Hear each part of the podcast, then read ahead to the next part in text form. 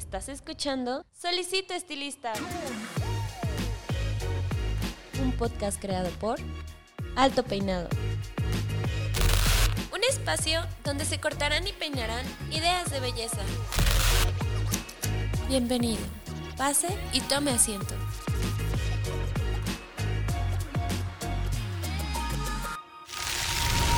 Este episodio es patrocinado por Cold Brush, la nueva herramienta de Babyliss Pro para obtener un cabello saludable. Cold Brush hidrata, suaviza y mejora la condición del cabello. ¿Qué tal? Un gusto saludar a todos los seguidores y podcast escuchas del programa Solicito Estilista. Mi nombre es Iván Lozano, soy el responsable de comunicación de Saler Cosmetics en Barcelona, en España, y estoy aquí para hablarles una novedad eh, de nuestra compañía.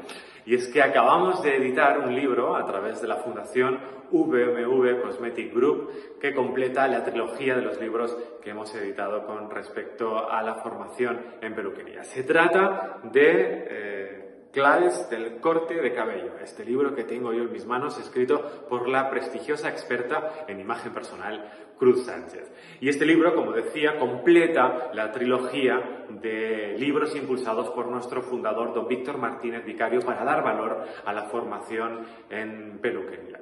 El primero de los libros que editamos fue Guía de Estilistas en Peluquería, Servicios Auxiliares, después Fashion Color, Servicios de Color en Peluquería, y también editamos el libro Visajismo, Teoría de la Potenciación Compensación, un libro que, por cierto, eh, presentamos en Ciudad de México y en la que tuvieron también eh, a bien acompañarnos los responsables de la revista Alto Peinado. El mercado mexicano para nosotros es muy importante, es fundamental. Nuestra relación con México se remonta a hace más de 20 años cuando abrimos nuestra primera delegación en el país. Por cierto, hace pocas fechas celebramos eh, ese, ese aniversario en el que acudieron eh, los altos responsables de la compañía eh, aquí en Barcelona y también todos los responsables de las diferentes delegaciones allí en, en México.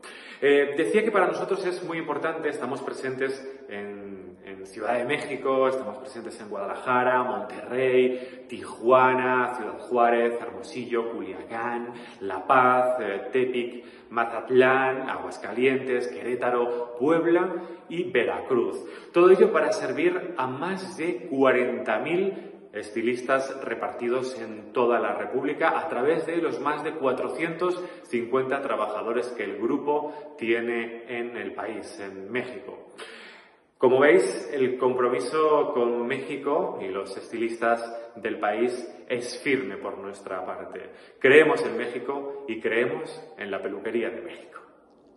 Pues muchas gracias a Iván Lozano por esa presentación. Él es eh, parte de RP de Salerm Internacional y pues ya les está hablando Paco Martínez, su host del el podcast Solicito Estilista, como siempre cada semana con ustedes. Y pues como ya podrán ver, nos encontramos vía web, en enlace web, con eh, mi invitado especial, que yo sé que mucha gente seguramente ya vieron su nombre en el video y decidieron picarle porque tal vez ya tengan dentro de su colección. Eh, dentro de su biblioteca, pues alguno de sus títulos. Y pues está aquí conmigo eh, Cruz Sánchez Sánchez. ¿Cómo estás, Cruz?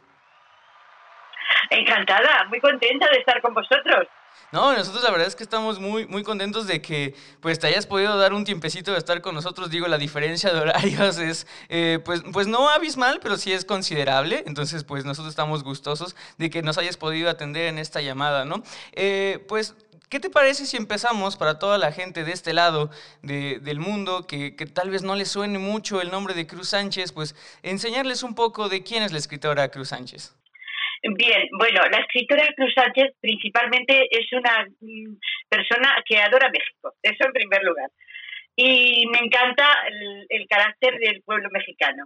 He tenido la suerte de estar en vuestra tierra varias veces y siempre he sido muy feliz. Me encanta la comida, me encanta la música, me encanta el carácter de las personas de ahí. Y bueno, mm, eso en primer lugar. Luego, mi trayectoria como profesional es un poco eh, compleja, porque no solamente eh, me he dedicado al mundo editorial, yo soy profesora del Ministerio de Educación en mi país y he estado dando clase en un instituto de formación profesional. Más tarde mm, me trasladaron mm, al Instituto Nacional de las Cualificaciones, donde he diseñado eh, en un primer momento la formación, las cualificaciones, el Sistema Nacional de Cualificaciones, que se iba, que iban a ser la base de la nueva formación de la formación profesional en España que eso también lo hicimos luego en Santo Domingo, también hicimos el desarrollo de los títulos. Entonces, mi actividad, yo me gusta mucho en la imagen personal, soy muy feliz porque es una profesión que hace que la gente también sea feliz, les ayuda a estar mejor, a sentirse, cuando uno se, mm, se ve bien, se siente mejor. Y eso es maravilloso, tener una profesión tan bonita y que haga felices a los demás, pues eh, eso ya es un plus, eso ya es un plus. Yo me he dedicado mm, también a la práctica profesional, no solamente soy escritora o investigadora porque he tenido que investigar mucho para eh, realizar esa serie de libros de materiales didácticos que yo he realizado. Eh, en el caso, mm, en, mi última etapa ha sido con don Víctor Martínez Vicario, el presidente de la Fundación VMV del Grupo Saler, y ha sido un proyecto apasionante porque don Víctor tenía una gran ilusión en dejar un legado que ayudara, primero, que subiera el nivel de la peluquería, la calidad de la enseñanza. Y en segundo lugar, que pudiera ayudar a las personas que no tenían medios, que ella lo hacía por medio de unas becas que daba la fundación. Entonces este proyecto se empezó con tanta ilusión, porque además él no reparaba en gastos, su máximo interés era que el producto tuviera mucha calidad. Deseo destacar la gran labor realizada por doña Ana Rives, que ha cogido el, el relevo de don Víctor y ha hecho un seguimiento muy interesante de la calidad del producto y además ha dado un gran apoyo al equipo de trabajo.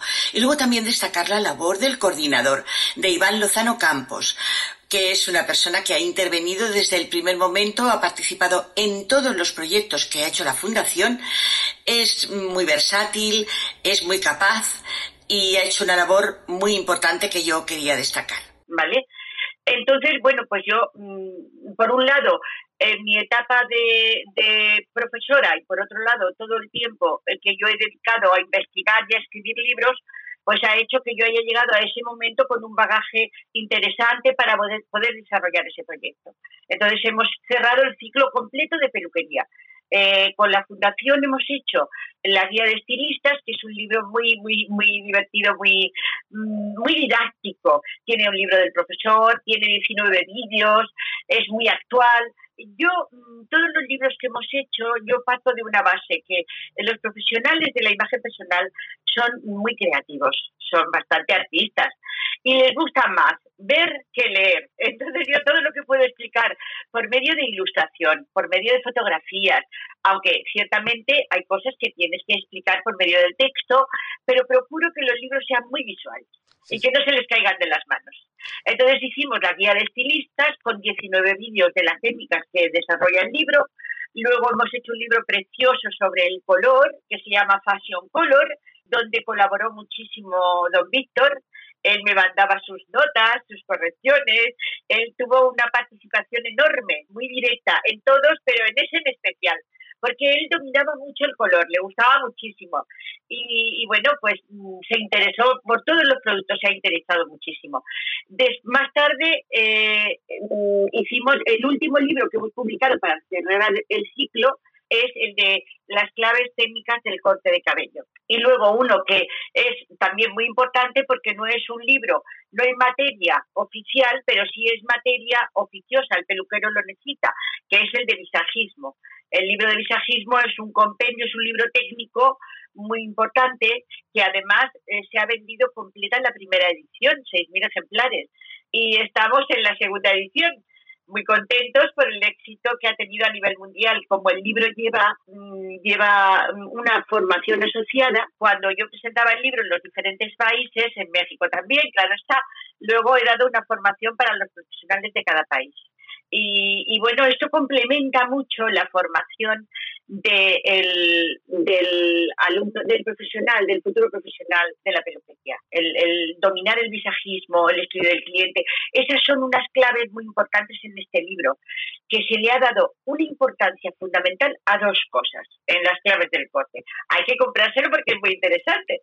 La primera parte es, la primera clave es que se le da mucha importancia al estudio del cliente, también al estudio del cabello, pero las características morfológicas, todo lo que concierne a todos los aspectos físicos, eh, las características de la personalidad, eh, todo el entorno eh, laboral, social del cliente, para poder hacer un trabajo mucho más ajustado a sus necesidades y demandas.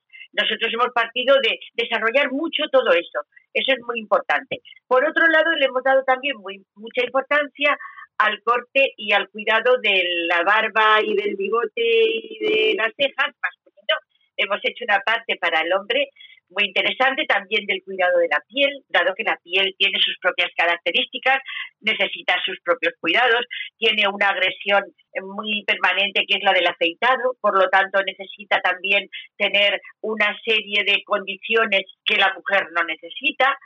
Y bueno, yo creo que va, a ser muy interesante. El libro, como todos los que hemos hecho, tiene eh, una ilustración maravillosa. Nosotros contamos con una ilustradora, eh, la directora de arte de los proyectos, es una persona maravillosa porque tiene fíjate, yo, yo os lo quiero contar, es, no es solamente que dibuje o haga bien una ilustración, ella tiene un sentido didáctico de la ilustración. Ella desarrolla muy bien el concepto didáctico de lo que queremos explicar y hace unos dibujos muy interesantes.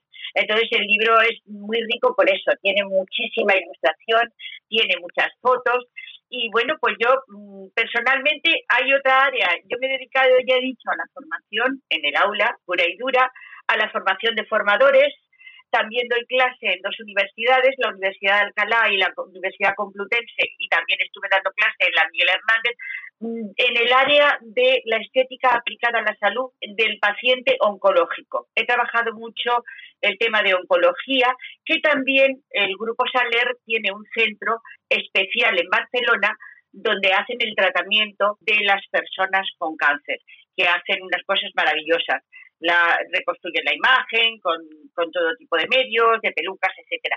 Eh, entonces, mm, dado que además yo considero, y esto quiero que la gente lo, lo, tenga en cuenta, que la imagen tiene un valor terapéutico. La imagen no es una frivolidad, la imagen cura.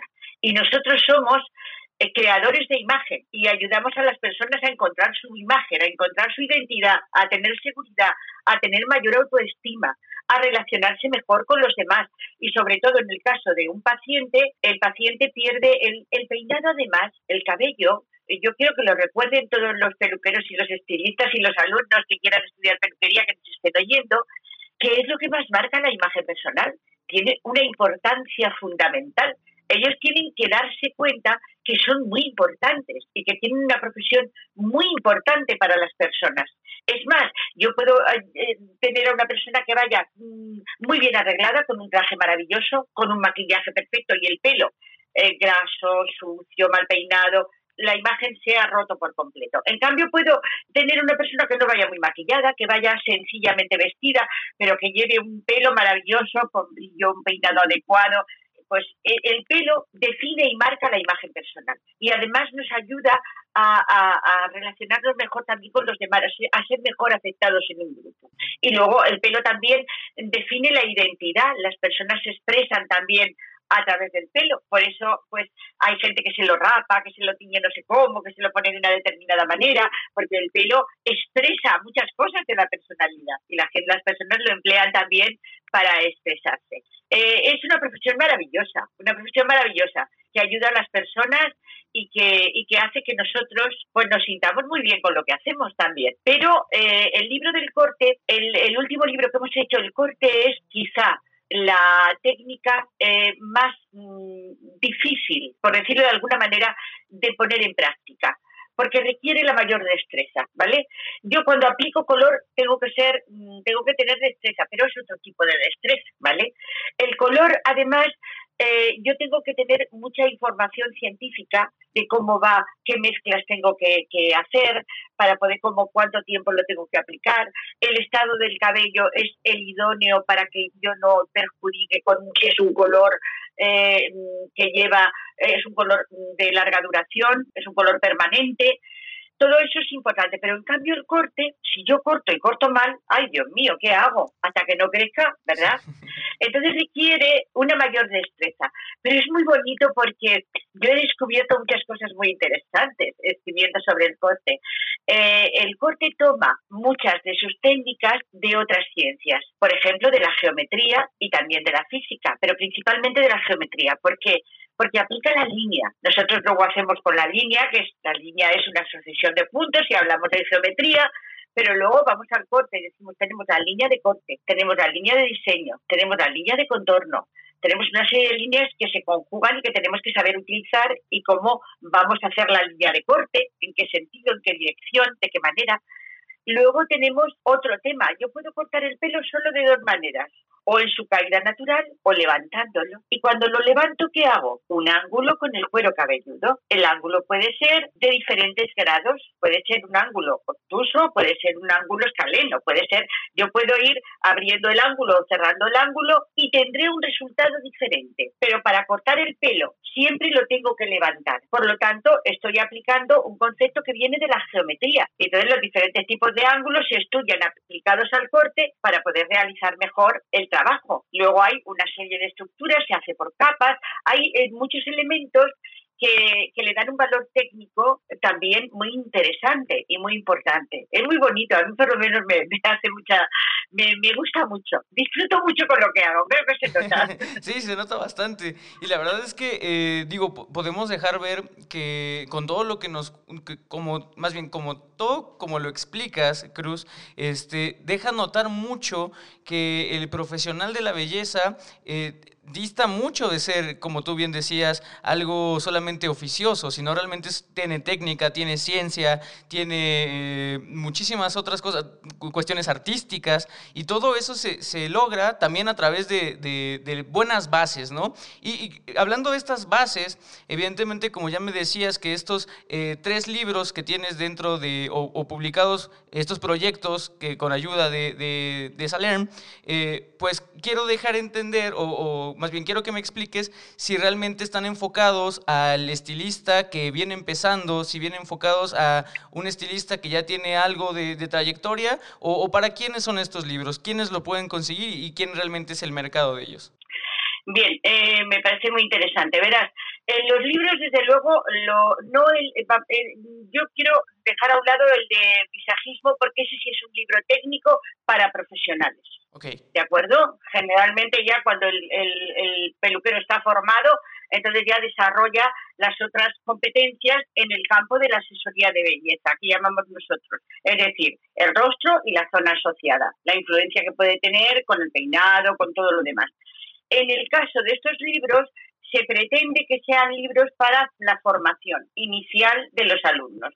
Pero dado a que son libros muy actualizados y que han sido desarrollados con mucha información muy interesante y muy importante para los profesionales, yo considero que son libros que pueden tener mucho valor también para los profesionales que están en activo para que se puedan reciclar y puedan ponerse al día en muchos de los aspectos que desarrollan los libros y que en su momento los donde ellos estudiaron no se desarrollaban, ¿vale? Entonces, hay aspectos. No puedo decir que el libro no sería ético, decir que el libro es un libro para los peluqueros porque es para los peluqueros que inician sus estudios, pero sí es cierto que muchos aspectos de esos libros no los han estudiado en su momento los peluqueros que están en activo y sería muy interesante que adquirieran esos conocimientos. Sí, claro. Porque todo, tanto la técnica como la ciencia va evolucionando y entonces es muy interesante que puedan ponerse al día, reciclarse y, bueno, pues saber un poquito más. Sí, y justamente me gustaría ahondar un poco en ese tema, eh, sobre todo, digo, yo, yo lo conozco, obviamente se ve, se ve que, este, que, que, tú tienes una respuesta muy clara a eso, pero yo creo que sí hay un paradigma alrededor, como tú bien decías, sobre todo los que están iniciando y sobre todo en la, en la época en la que nos encontramos, donde ya todo es... Eh, totalmente virtual, totalmente digital. Eh, a raíz de esta pandemia, todas las clases, por lo menos acá en México, no sé cómo lo están manejando en España, pero ya la gente ahorita está muy acostumbrada a tomar cursos enteramente digital, ¿no? Entonces, eh, a mí sí me, sí me causa eh, pues un poco como de, de, cuestionamiento, sobre todo cómo lo va a tomar el, el peluquero que, que, viene iniciando, que es sumamente joven. Hablamos de acá en México que empiezan desde los 15, 16 años, que es una edad pues, pues sumamente jóvenes y que tal vez ya vienen con otra idea y que tal vez cuando les enseñan eh, libros, o sea, este formato de capacitación de una manera pues muy tradicional, como lo puede ser eh, el, compendio de información a través de, libro, de papel, pues, pues tal vez no están como, como muy certeros de tomar esta decisión porque piensan que tal vez eh, la información está justamente desactualizada o que es lo mismo de siempre. Y al mencionar tú el, tema de que es un libro actualizado me llama mucho la atención porque, porque tal vez no se escucha eso muy muy, a menudo, ¿no? Un libro actualizado, ¿no? Porque ya es algo que tenemos mentalmente, tal vez las generaciones más chicas como yo y todavía aún más chicas como los de 15, 16 años, pues que, que dicen, no, ¿cómo, ¿cómo va a ser que, que un libro sea eh, actualizado, ¿no? Entonces, eh, me gustaría saber, sé que este es un proyecto, sé que eh, evidentemente tú eres la, la, la, escritora, pero sé que es un proyecto de muchas personas. Y este tipo de, de, de, de proyectos, ¿cómo es que lo enfocan o cómo es que ustedes se, se cultivan de todas estas... Em, nuevas técnicas, nuevas formas de, de, atender al, al, cliente. ¿Cómo es que lo hacen? Y, y, pues que dejes ver a todas las personas nuevas que nos están escuchando que este realmente sí es eh, algo novedoso. Bueno, has puesto el dedo en la llaga, porque nadie em, contábamos con la pandemia. Es decir, es cierto, es cierto, ha habido una revolución en el ámbito educativo, también en España. Entonces, es absurdo plantearse que de aquí en adelante se van a estudiar con, libros. No se va a estudiar con libros, porque los niños además están muy habituados al móvil, a la, a la tablet, al ordenador han nacido con eso y además tienen una habilidad que yo me quedo muerta, que yo desde muy joven eh, me ha gustado mucho la tecnología y yo he estado siempre metida en aunque soy una persona mayor, pero he estado... Y los niños mm, tienen además otro ritmo y otra forma, porque el libro eh, te condiciona, el libro te condiciona, tú tienes unas lecciones. Entonces, aquí tenemos un dilema que no contábamos, que nos ha pillado a todos por sorpresa. Entonces, de lo que se trataría, mm, yo digo que el libro está actualizado porque no va tan deprisa, no va tan, son libros que han salido hace muy poco. Hay algunas técnicas que no precisan mm, de novedad, sino de formación, ¿vale? Que ya están bastante desarrolladas. Lo que tienes que hacer es enfocar muy bien el sistema con el que tú vas a enseñar y ahí es donde está la novedad, en cómo tú planteas la enseñanza, la explicación de eso, la enseñanza de eso. Nosotros hemos trabajado mucho en la didáctica. Decía, el equipo de personas, tanto la ilustración, porque claro, esto no es solamente el autor, el autor eh, luego tiene que colaborar con el maquetador, con el diseñador y luego hay autores muy diversos de diferentes materias, ¿vale? Entonces, el tema, pues que estamos en un momento muy complejo de transición yo creo que ni hemos dejado todavía los libros totalmente, eh, ni hemos mm, eh, cogido totalmente la informática, el mundo virtual, pero sí que es cierto que estamos a punto. Entonces, el tema es que mm, mm, pues deberíamos a lo mejor plantearnos que ese material fuera un material eh, más, más virtual, poder hacer, como eso es, yo tengo mm, mi libro en el ordenador, yo puedo hacer de eso, mm, lo puedo hacer de una manera que el profesor no tenga que dar el libro ni el alumno tenga que tener el libro, sino que tenga unos materiales de cada parcela, de cada área, y entonces eso sería también mucho más interesante a lo mejor para poder adaptarnos a este momento. De todos modos, no nos engañemos, el profesor no ha corrido tanto, el profesor sigue enseñando de una manera tradicional, ¿vale? No nos creamos ahora que todos han salido expertos en informática, no, estamos en ello, pero no, pero no es así totalmente. Todo requiere un tiempo, estamos en época de transición, va a haber que ir a eso. Entonces habrá que ir adaptando esas cosas, pero el que yo diga que un libro está actualizado quiere decir por un lado, que está mucho mejor explicado todo lo que se ha contado, que se han contado más cosas que antes no se contaban, antes no se hablaba, por ejemplo, tanto del estudio del cliente, no se le daba tanta importancia y eso está actualizado ahí, claro que sí, y no está casi en ninguna otra parte. Yo sí que eh, navego mucho, cuando voy a hacer un libro generalmente eh, mm, procuro hacerme con todo lo que hay en el mercado de ese tema, ¿vale? Porque si voy a sacar lo mismo, ¿para qué me pongo? Sí, sí, ¿Vale? O por lo menos voy a otro tipo de, perfil de público y entonces lo he de adaptar de otra manera. Bueno, ese es mi, modus operandi, es mi forma de, plantearlo. Pero eh, verdaderamente la pregunta es la clave de esta entrevista. Estamos en un momento crucial de cambio, que efectivamente los libros están quedando obsoletos, pero ya antes de la pandemia, ya antes de la pandemia. Pero el profesor no va al mismo ritmo, entonces tú le tenías que dar al profesor el material que él utilizaba. Y todavía utilizaba el PowerPoint, todavía utilizaba los vídeos para la técnica y el libro porque además el libro es una herramienta maravillosa. Yo de todos modos me encanta, ¿eh? a pesar de todo, me encanta y ya te digo que me gusta mucho la tecnología, pero los libros, el abrir el libro eh, me parece que tiene, no sé, magia. Y, y bueno, pues eso es mi argumento en cuanto a por qué digo que están actualizados y por qué todavía el libro mm, tiene una entidad y tiene una importancia en los procesos de aprendizaje. Sí, claro, y creo que diste bastante en el clavo, ¿no? En el decir que el libro tiene magia y más sobre todo si nos entregan este nivel de calidad. Digo, la, gente lo verá ahí muy chiquito, pero nosotros aquí tenemos una edición del libro de, visajismo y evidentemente es, un proyecto hermoso, o sea, la, calidad de la tinta, la calidad de las imágenes. Eh, de verdad, si lo pueden conseguir, podcast escuchas, eh, evidentemente háganlo y más si vaya en la segunda edición. Eh, pero bueno, mira, Cruz, aquí tenemos en, en México un un, refrán, una frase que dice, no intentes correr antes de gatear, ¿no? Eh, y tú has mencionado a lo largo de esta entrevista muchas veces que hay ciertas competencias, ciertas habilidades que van para las personas que van iniciando y hay otras que eh, se tienen que ir desarrollando una vez que uno, cierto, eh, uno alcance cierto nivel, ¿no? Como el visajismo. Y me parece muy interesante porque aquí en el, en el podcast hemos mencionado muchas veces que el visajismo es algo que, que se tiene que aprender, ¿no? Pero yo nunca me había puesto a, pensar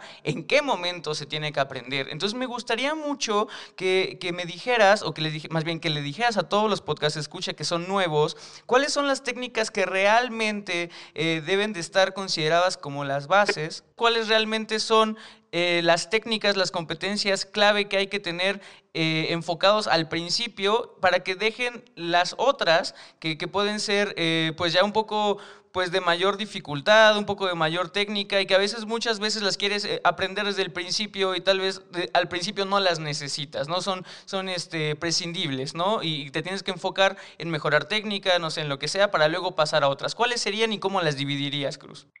Bien, eh, yo en el caso de la peluquería, en el caso de la peluquería, eh, yo he comentado en un principio que las destrezas son muy importantes. En el caso del corte, por ejemplo, son muy importantes. También mm, en el caso mm, de eh, si yo voy a hacer un cambio de forma permanente, tengo que tener una destreza especial. Es decir, que la peluquería requiere el desarrollo de unas habilidades y destrezas importantes, que son las que uno tiene que dominar para poder hacer luego con el pelo lo que tiene que hacer. Entonces, en un primer momento, la primera fase de aprendizaje para los, los futuros profesionales es ese desarrollo de habilidades y destrezas, el conocimiento de las herramientas, el conocimiento del cabello, el ya un poquito quizás sí, en ponerte en contacto de lo que es el, el en general, pero no desarrollar totalmente el concepto, porque eso ya, la asesoría de belleza es un grado superior. Es decir, cuando yo soy peluquero, yo me convierto luego además en asesor de belleza. Bien, no, no, es, no puedo ser eh, eh, si no soy peluquero no puedo ser asesor de belleza, de belleza, porque está muy ligado. Yo lo he ligado mucho a la peluquería y al maquillaje, a lo que es el rostro y las zonas asociadas, nada más. Porque ya la moda, el estilismo, pues te lo hagan los estilistas, ¿vale? Yo me centro en el área de la imagen que a mí me compete. Mm, pues en peluquería, primero desarrollar habilidades y destrezas, los conocimientos de las herramientas que tienes para hacer tu trabajo, el conocimiento de la parte física, las características físicas del cabello, porque yo para el, el corte, por ejemplo, es una técnica física. En cambio, en el, en el color, yo tengo mm, que provocar una reacción química. El color se produce por una reacción química. Entonces yo tengo que conocer una serie de cosas antes de poder avanzar. Si yo eh, no aprendo las diferentes formas de cortar el cabello sin tener en cuenta a qué cliente tengo, yo puedo cortarlo. El cabello lo puedo cortar, he dicho, en una primera, en un primer momento, en su caída natural o levantándolo, pero luego lo puedo cortar corto de abajo y largo de arriba, corto de arriba y largo de abajo o todo igual. Entonces, esas son formas básicas que yo tengo que aprender. Una vez que aprendo eso, ya estoy capacitado para desarrollar el estilo. Entonces ya voy a decir, bueno, ahora sé cortar, sé las técnicas, domino las herramientas, voy a ver si yo ahora puedo crear algo de acuerdo a eh, las necesidades y demandas del cliente. Y luego, como es físicamente, anda, es que también lo tengo que tener en cuenta. ¿Y cuál es la moda? Yo tengo, no, la moda generalmente no hay que seguirla, pero tampoco hay que prescindir de ella, porque la moda es importante. Yo no puedo hacerte a ti un peinado de moda si no te favorece ni a tu estilo, ni a tu estatus, ni a tu estatura, ni pero lo que no puedo tampoco es prescindir de la mis trabajos como profesional. Entonces, bueno, pues ahí nos movemos. Sí, sí, no, la verdad es que eh, pues creo que sí es bastante importante que la gente haga esa distinción, porque como te digo, a veces eh, yo creo que les llama, les llama un poco la atención o les llama mucho la atención este, otros temas y se deciden enfocar a eso cuando a veces no tienen pues bien eh, definidas las bases, como tú decías, no lo básico, ¿no? pues mira, tenemos entendido que son estos tres eh, libros, ¿no? La, trilogía, como bien lo mencionaba este, eh, este Iván. Este Iván eh, y, pero sé perfectamente que tienes otros libros publicados y estoy 100% seguro que este no, el, libro de, corte, de claves del corte, no es tu último libro que vas a publicar. ¿Qué es lo que se viene? ¿Qué es lo, ¿Cuál sería otro ángulo del peluquero o del estilista que te gustaría cubrir y, y por qué? A mí el, peluquero creo que tiene la asignatura pendiente de eh, desarrollar mucho más una peluquería de asesoría. Eso es lo que más mm, le hace falta.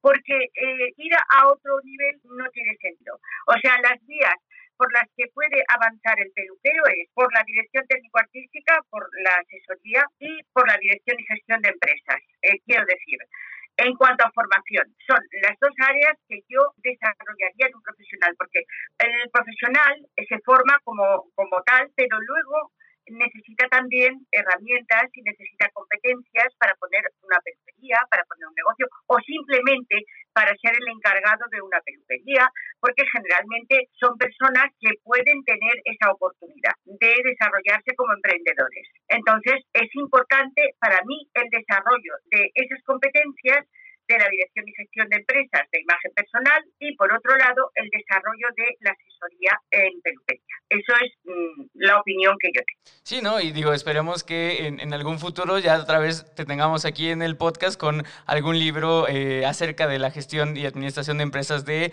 El Giro de la Belleza. Yo, diseñé un máster con la Universidad de Alcalá de Dirección y Gestión de Empresas para ponerlo en marcha eh, para los peluqueros que ya han terminado. Y luego eso lo íbamos a, porque en su momento no llegó a hacerse por el, porque eh, coincidió con la crisis muy fuerte que hubo aquí en España. Entonces luego don Víctor mm, tiene en la Universidad de Burgos una cátedra a su nombre y con la Universidad de Burgos estuvimos en contacto para llevar a cabo el desarrollo de este máster de Dirección y Gestión de Empresas de Imagen Personal.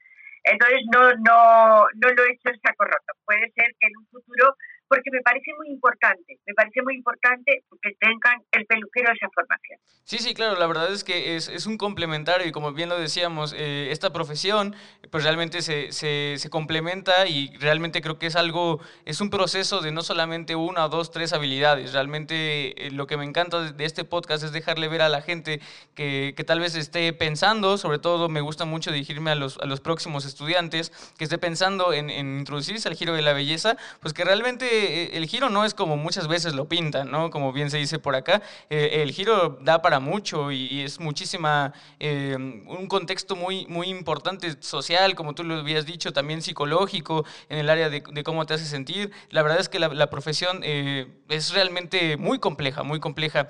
Eh, Cruz, sé que nos pudiste visitar, como bien decías ya, sé que, sé que amas y, disfrutas mucho de, este mi país, México, y nosotros te, recibimos acá con, con los brazos abiertos cuando vengas, pero las oportunidades que has tenido de visitarnos y no sé si hayas tenido oportunidad de ver trabajos de estilistas mexicanos. Me gustaría mucho saber tu opinión, eh, sobre todo eh, sabiendo todo tu, contexto educativo y formativo y todo el acervo de información que tienes, pues cómo, cómo ves el nivel de, del estilista mexicano ante el corte internacional. Me encanta que me preguntes, eh, me gustan mucho tus preguntas. Eh, a ver, me, mm, yo me he planteado como, como he, conocido diferentes países mm, eh, de, de Iberoamérica, en México mm, por, por, por, varias circunstancias. yo he conocido artistas, soy muy famosos con las dichosas telenovelas de Televisa, pero eso te da una imagen muy clara de cómo tratan la peluquería y la estética. Ves esos, eh, las noticias y ves actores eh, que mm, llevan un estilo impecable, que llevan eh, yo he visto que hay actores mexicanos maravillosos en cuanto a moda, en cuanto a estilo, en cuanto a corte de cabello. La mujer no se corta mucho el cabello. Yo creo que es un tema cultural en ninguno de esos países. Es impensable ver mucha gente con el pelo que yo llevo. Me ha llamado mucho la atención porque cuando ya daba formación veía perfectamente. Es más, yo quería sacar un nivel del segundo libro del corte, que era corte con estilos, eh, corte con estilo y quería hablar del corte de las melenas, porque lo que más llevan en, vuestros países son melenas, porque hay un concepto todavía cultural en la mujer y en el hombre. Al hombre le gusta el pelo largo y a la mujer también. Y, es, y me ha llamado mucho la atención. Yo me acuerdo en un curso en México que fue muy, muy, muy significativo, porque había, mm, yo hacía una, me gusta mucho dar información, pero que pasen a la práctica, que lo hagan y que vean el resultado, ¿no? Entonces yo tenía preparado el curso para que eh, los chicos pudieran inmediatamente hacer cambios de imagen dentro de un orden. Eh, por lo menos lo proponían. Entonces decían, pues hacemos esto, hacemos lo otro. Y había una nena buenísima, pero sus características eran para todo menos para llevar melena. Cuello corto, cuello ancho, la carita, todo. ¿Dónde vas con la melena? Era terrible. Pues llevaba la melena por aquí y no había manera pero lo curioso fue, que fue lo que a mí me llamó la atención, es que los profesionales que le hicieron, porque ella era modelo, el cambio de imagen, ninguno propuso cortarle el pelo. Entonces, eso, pues mira, te contesto, creo que está condicionado culturalmente, pero también, pero también está muy condicionado, porque aquí ves unos cortes de pelo de Europa y en diferentes países que no los puedes ver allí, bajo ningún concepto. Pero en cambio sí se cuida muchísimo la imagen sí hay una peluquería estupenda. Hay unos cortes en caballeros fantásticos. El pelo corto lo cortan muy bien también para los chicos, van estupendos. Y yo como, como mm, soy muy curiosa, miro todas esas cosas por información, no solamente de ahí, lo miro de otros países, ¿no? Y me ha llamado la atención y esa es, esa es mi opinión, que yo creo que sí, que, son, que la técnica es buena, que mm, forman bien a los, a los profesionales que hacen muy buenos trabajos, pero dentro de un contexto cultural que no es el nuestro. Sí, sí, claro. No, y la verdad digo, eh, yo encantado de que tú estés encantada con la peluquería y, lo que hay, la, oferta de belleza que hay aquí, porque evidentemente...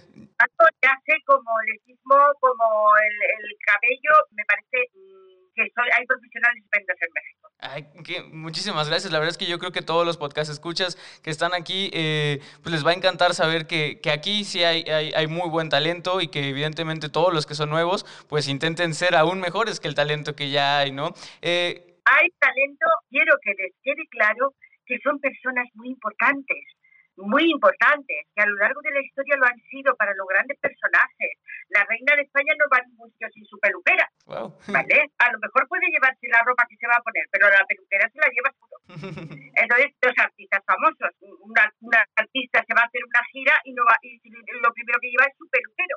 Quiero decir que tengan en cuenta que la profesión es muy importante y que ellos también se tienen que dar esa importancia que tienen. Tienen una, profesión maravillosa que tiene de todo, tiene ciencia, tiene técnica y tiene arte. Y encima, pues eso, cuando nos vemos bien, nos sentimos mejor.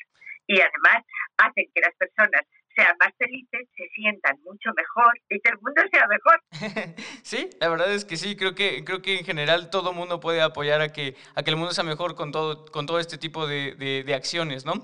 Cruz, yo tengo ya, eh, hay que empezar a cerrar un poco ya este, este episodio, espero que hayas estado tan encantada como, como yo lo he estado. Eh, nada más te tengo una pequeña eh, petición, tal vez es un poco de carácter personal, es, es mío, pero sé que a muchos podcasts escucha les va a poder ayudar también. Yo en lo personal soy una persona que se emociona, le gusta mucho eh, conversar con personas que se ve que tienen un acervo cultural, que se ve que eh, académicamente y que tienen mucha información, muchísimo conocimiento, me emociona porque desde, desde que uno conversa con ese tipo de personas, eh, pues también se empapa, ¿no? O sea, es como, eh, también siento un poco esa pasión que transmiten y, tú eres una de esas personas, Cruz. Entonces, me gustaría saber, eh, evidentemente nosotros, eh, el gremio en general, el giro está aprendiendo de ti, pero tú de quién aprendes, de dónde recibes todos estos conocimientos, cuál es tu rutina de aprendizaje, cómo le haces para tener todavía esta curiosidad de querer aprender, de querer actualizarte, cuál, cuál es esa rutina, esa, esa habilidad que tienes ha nacido conmigo. Yo soy así. Es decir, eh, sigo teniendo la misma ilusión. Ahora con la pandemia, os vais a reír si os lo cuento, pero bueno, yo me he dedicado a investigar por internet mm, a una a una pasión que yo tenía desde chiquita que no he podido desarrollar, me compré un piano y he estado con la pandemia con mi piano y además he seguido trabajando y investigando en los temas que a mí me interesan. Pero eso va con las personas, yo soy así. Yo nací con esa curiosidad con esas ansias por aprender, con esas ganas de descubrir y llena de curiosidad por la vida, por el mundo y por las personas. Pues muchísimas gracias, de verdad. Gran persona, eh, Cruz Sánchez, de verdad toda mi admiración y de parte del podcast Solicito Estilista de parte de Alto Peinado, ya sabes que en cuanto toques tierras mexicanas y tengas cursos, tengas algún evento, pues ahí vamos a estar. Eh, ya por último, cualquier cosa, cualquier mensaje que quieras dar a toda la comunidad de Solicito Estilista, eh, o nuevamente, por favor, invítales a, a conseguir todos estos libros, que si no lo han hecho, de verdad no saben de eh, la calidad de información que se están perdiendo? Yo creo que nos cuesta un poquito a los, a los profesionales de la psicología, nos cuesta un poco eso de los libros, lo de estudiar y lo de...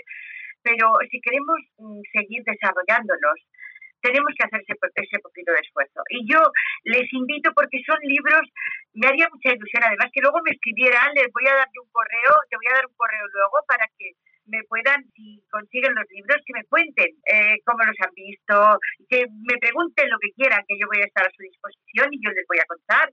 Y sí me gustaría que eh, tuvieran, le, dieran un voto de confianza a esos libros, que dedicaran un poquito de tiempo, porque van a ver que les va a encantar, que tienen eh, mucha información muy, muy interesante, que tienen muchas imágenes, que las cosas se aprenden con mucha facilidad y yo creo que van a disfrutar haciéndolo. Y una vez que terminen la trilogía, que empiecen con el, con el que es muy importante y muy bonito, que ya lo has visto tú, que yo le tengo, yo adoro ese libro, el libro de Pues perfecto, muchísimas. Ajá.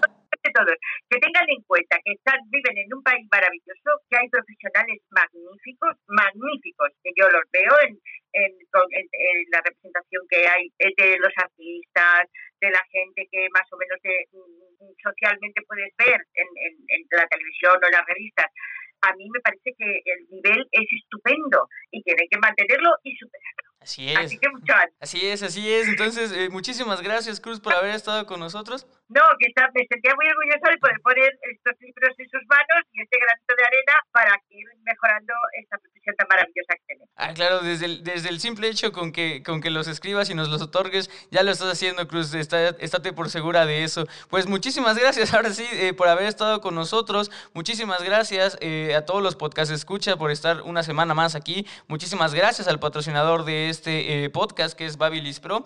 Y, pues bueno, ya para empezar a despedirme, por favor, Cruz, sigue aquí en, enlazada en la llamada conmigo. Y pues, podcast escucha, yo sí ya me retiro de sus transmisiones. Espero que lo hayan disfrutado tanto como nosotros. Ya saben, si están en Spotify, pues también pasen a darse eh, pues una visitadita ahí por el canal de YouTube, denle suscribir, sobre todo porque pues van a poder apreciar eh, no solamente el video de introducción de Iván Lozano, sino también van a poder ver pues realmente eh, la captura de pantalla de esta bonita conversación que tuvimos. Yo fui Paco Martínez, ya saben que esto fue Solicito Estilista. Nos vemos la siguiente semana. Hasta luego.